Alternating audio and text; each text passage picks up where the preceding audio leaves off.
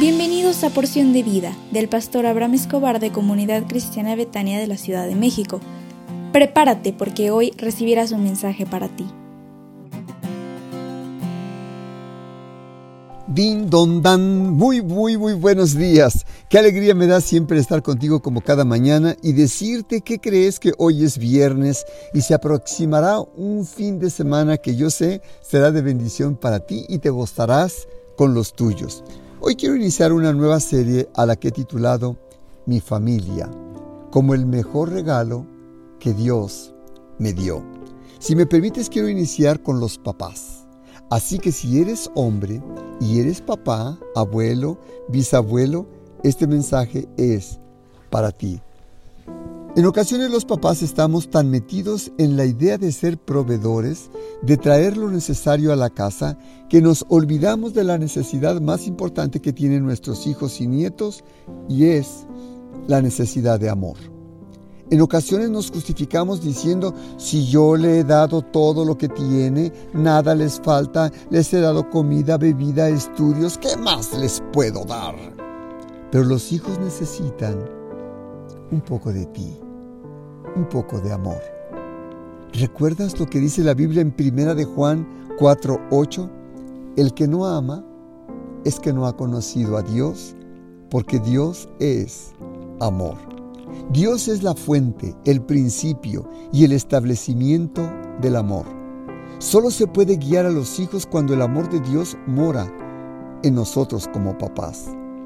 El que no ama no ha aprendido a perdonar no ha aprendido a convivir, a entender a los demás miembros de la familia.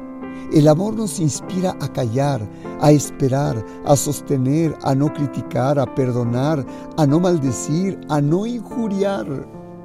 La, la, Biblia, en la versión del lenguaje actual, dice en 1 Corintios 13, del 4 al 7, El que ama tiene paciencia en todo y siempre es amable el que ama no es envidioso, ni se cree más que nadie. No es orgulloso, no es grosero, ni egoísta. No se enoja por cualquier cosa. No pasa la vida recordando lo malo que otros le han hecho. No aplaude a los malvados, sino a los que hablan con la verdad.